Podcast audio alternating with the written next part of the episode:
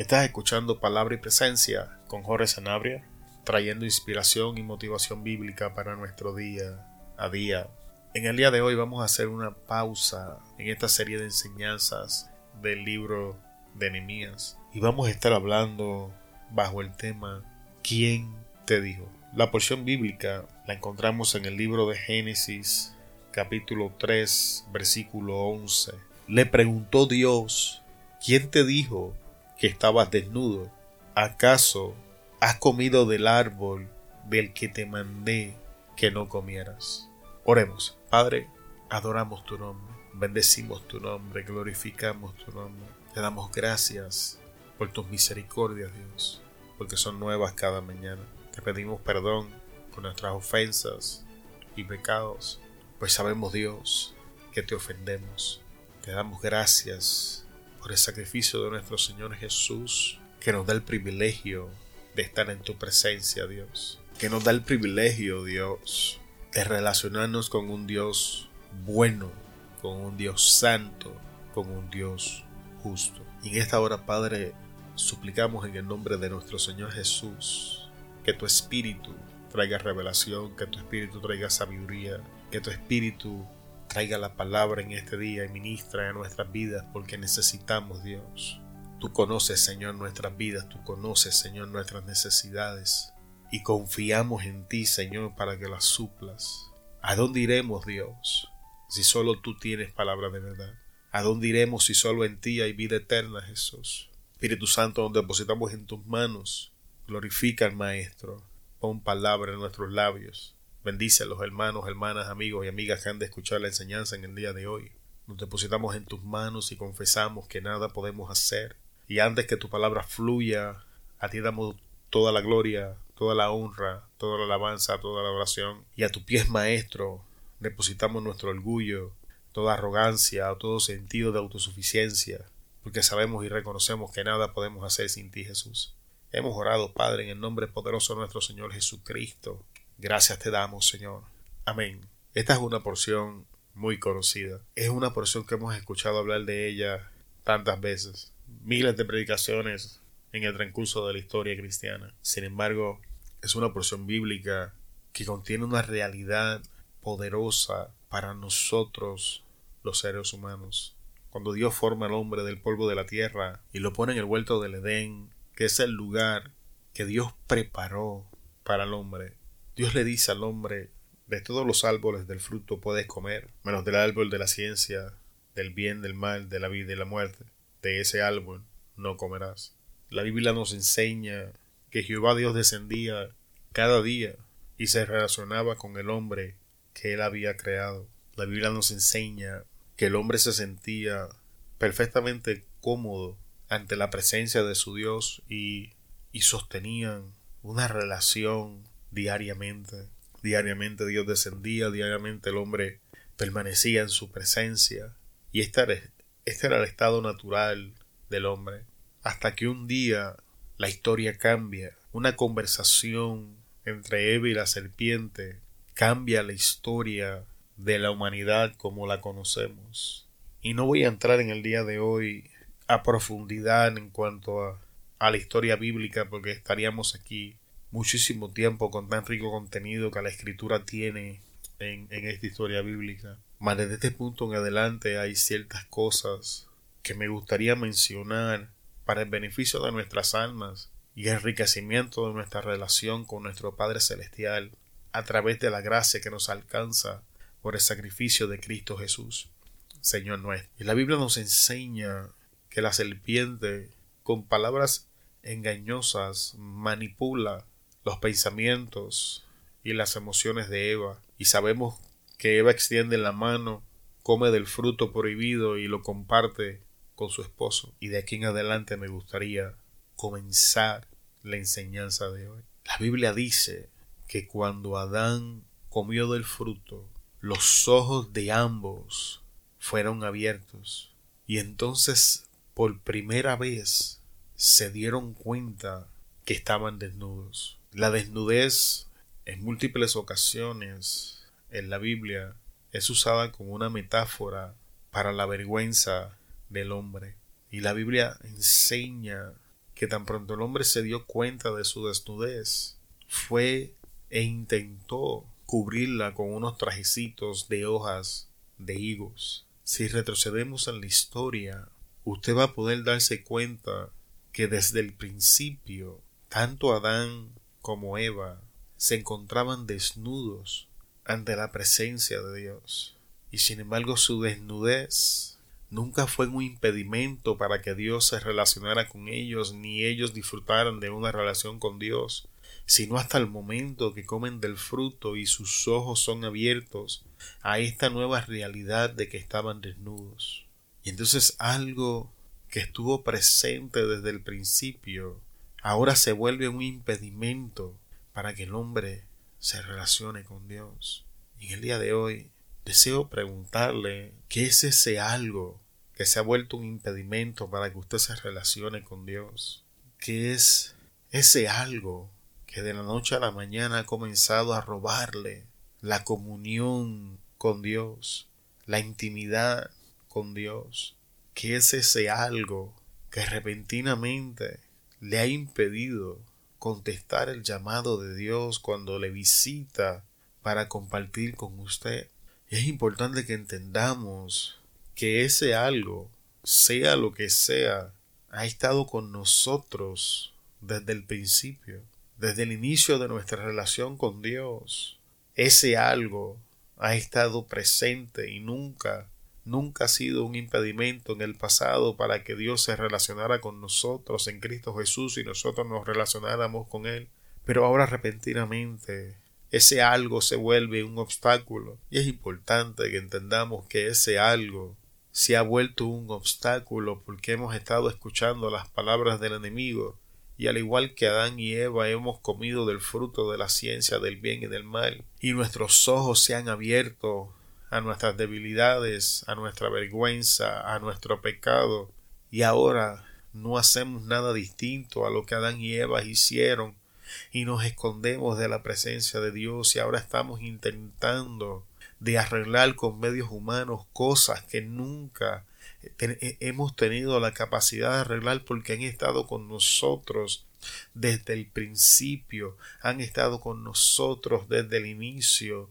A Dios estas cosas nunca le impidieron para que nos llamaran, a Jesús nunca le impidieron para que nos salvaran, pero ahora nos impiden accionar al llamado. Ahora nos impiden accionar a lo que sea que Dios nos está diciendo que hagamos. Y dice la Biblia que mientras el hombre hacía un esfuerzo de cubrir su desnudez, de cubrir aquello que ahora se había vuelto un impedimento, aquello que ahora se había vuelto su nueva realidad, ahora aquello se había vuelto el nuevo normal en su vida, un nuevo normal donde relacionarse con Dios en aquella condición era imposible. El nuevo normal establecía que el hombre se iba a esconder de la presencia de Dios. El nuevo normal establecía que Dios llamaba al hombre y el hombre se escondía de su Dios. Cualquier parecido a la manera que estamos viviendo en el día de hoy, sarcásticamente voy a decir, es pura coincidencia. Hermano, hermana, iglesia, que me escuchas, amigo, amiga, que me escuchas, el estado normal del ser humano es en relación con Dios. Y este normal en el que estamos viviendo hoy es el producto del hombre haber escuchado la voz de la serpiente y comido del fruto prohibido. Y desde Adán, desde Adán y Eva hasta el día de hoy el hombre se esconde de Dios.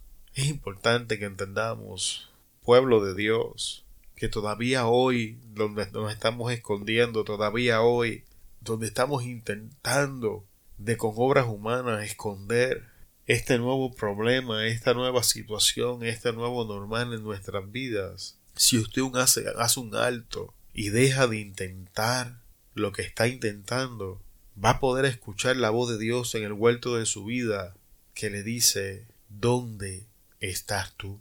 Y es importante mencionar que la pregunta no estaba diseñada para Dios, era una pregunta retórica donde Dios ya conocía la contestación, pero para el hombre era una pregunta que lo llevaba a reflexionar en qué había acontecido. Si no puedes disfrutar de la presencia de Dios como solías hacerlo, pregúntate ¿dónde estoy? ¿Qué pasó de la noche a la mañana que ya no disfruto llegar ante la presencia de mi Dios? ¿Qué cosas acontecieron que ahora me impiden disfrutar de la intimidad que yo solía anhelar con Dios? Y al igual que yo vas a llegar a la conclusión de que en un momento dado fuiste engañado por la serpiente, fuiste engañada por la serpiente, y al igual que Adán y Eva, hemos terminado con el mal sabor de la vergüenza en nuestros labios. Y ahora que experimentamos esta nueva realidad en nuestra vida y nuestros sentidos se han percatado de lo que estamos haciendo, estamos huyendo de la presencia de Dios. Y a donde quiera que vamos, allí Dios nos sale el paso. A donde quiera que nos paramos, la voz de Dios nos alcanza. No importa por qué, no, qué tanto nos esforcemos, escuchamos la voz de Dios decirnos dónde estás tú. El salmista lo decía de esta manera. Si me remonto a las alturas del cielo, allí estás tú. Si me voy a las profundidades del Seor, allí me encuentras.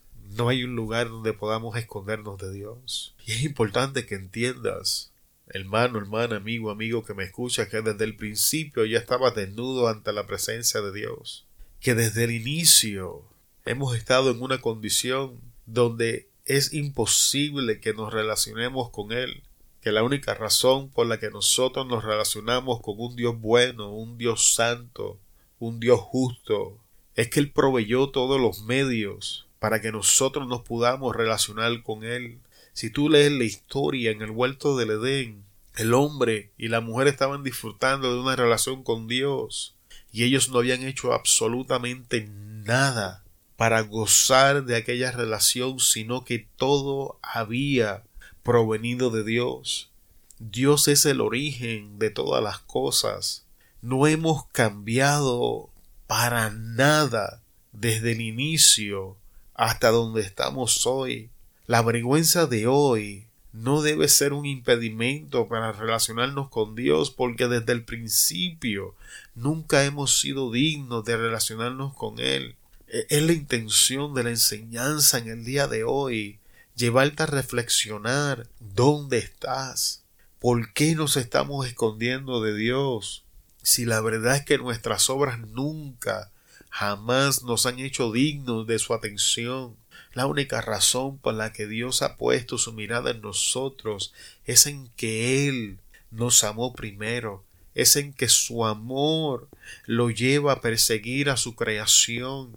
Es que Dios es bueno y desea relacionarse con nosotros y que en Cristo Jesús Dios ha proveído todos los medios que nosotros necesitamos para estar en una relación con Él, de que sólo a través de Jesús vamos a volver a reconectar nuestras vidas con Dios. No me interesa cuál sea el origen de tu vergüenza, no me interesa cuál es el nombre del pecado, de la práctica, no tengo interés por qué tiempo lo llevas practicando, pero la Biblia enseña en que si confiesas tu pecado y te arrepientes de él, y determinas que en el día de hoy vas a dar un giro y comenzar un nuevo caminar con Dios, tu relación con Él va a estar bien, tu relación con Él va a estar restablecida, porque Dios cada día nos sale al encuentro,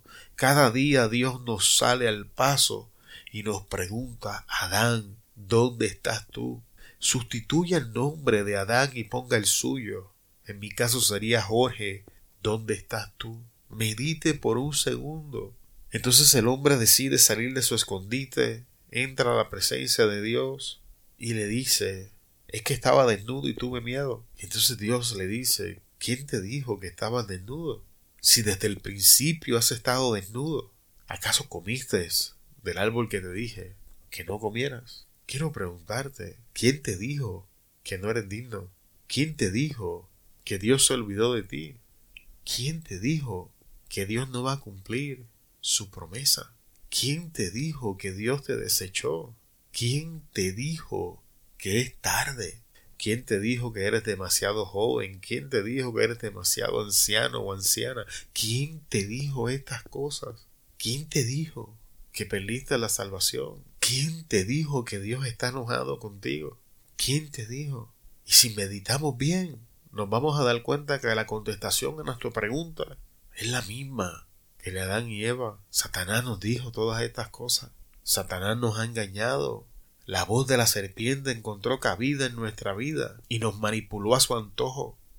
La voz de la serpiente nos engañó y hemos comido del fruto del árbol de la ciencia, del bien y del mal.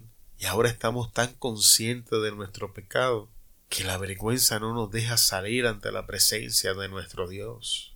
Nuestro fracaso se ha vuelto tan claro en nuestra vida que hemos perdido la noción que desde el principio no podíamos hacer nada sin Él. Jesús enseñaba yo soy la vida, ustedes los pámpanos. Y así como los pámpanos no pueden permanecer fuera de la vida, así ustedes no pueden permanecer fuera de mí. Nada podemos hacer sin Él. Desde el principio esta ha sido la realidad. El cambio de percepción no ha tenido que ver con Dios, sino con la voz que hemos, hemos estado escuchando y el comer de un fruto que no debimos haber comido. Y ahora estamos en una condición, en una posición que para nosotros es nueva, pero ha sido la misma desde el principio. La única diferencia es que en el principio salíamos corriendo ante su presencia y Él nos recibía con brazos abiertos, y ahora nos escondemos y estamos intentando arreglar nuestros problemas con mecanismos humanos sin darnos de cuenta que vamos a fracasar.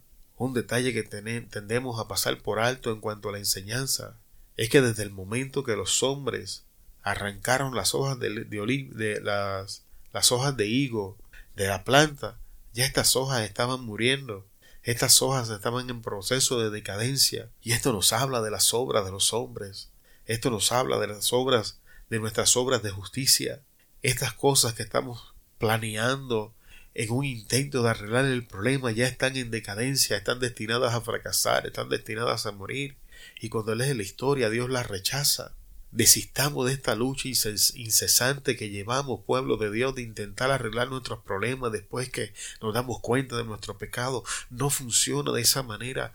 Dios ha provisto todos los medios que necesitamos. Y esos medios se llaman Cristo Jesús, Señor nuestro. Desde el principio hemos sido incompetentes. Desde el principio hemos estado cortos. Desde el principio hemos sido incapaces de satisfacer la justicia divina. Es imposible, pueblo de Dios, hacer esto en nuestras fuerzas. Pero pregúntese, ¿no era hermoso esos momentos donde salía ante la presencia de Dios? Sin importarle cuál su condición era. Esos días no han pasado, esos días no han quedado atrás, esos días no están en el olvido. En el caso de Adán y de Eva, esta fue la realidad, y Dios los echó fuera del huerto. Pero esta no es la realidad de nosotros, pueblo de Dios, porque en Cristo Jesús, ese sacrificio perfecto que nos da acceso permanente a la presencia de Dios en Él, tenemos la tendencia de confundir la disciplina del Señor con el juicio de Dios.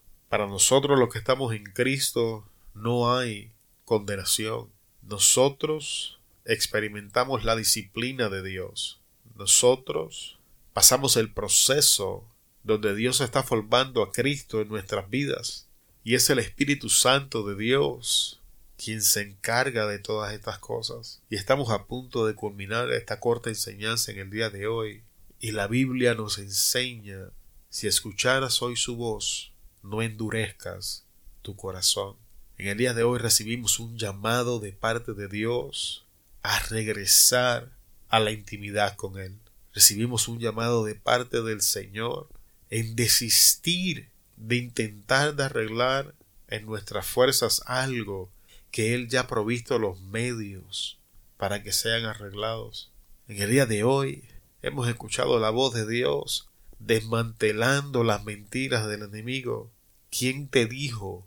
Hemos sido engañados. Su amor no ha cambiado. Dios todavía visita el huerto de nuestra vida y somos nosotros los únicos que nos hemos estado escondiendo. Álmese de valor y salga ante la presencia, encuéntrese con Dios, porque en Cristo Jesús, Señor nuestro, somos aceptos el apóstol Pablo enseñaba ni lo alto, ni lo profundo, ni lo que era, ni lo porvenir, ni ángeles ni principados podrán separarme del amor de Dios en nuestro Señor Jesucristo. En Cristo estamos seguros. En Cristo vivimos confiados. En Cristo estamos siendo perfeccionados. En Cristo somos disciplinados. Gloria al Padre por nuestro Señor Jesucristo y por la presencia de su Espíritu Santo en nuestras vidas.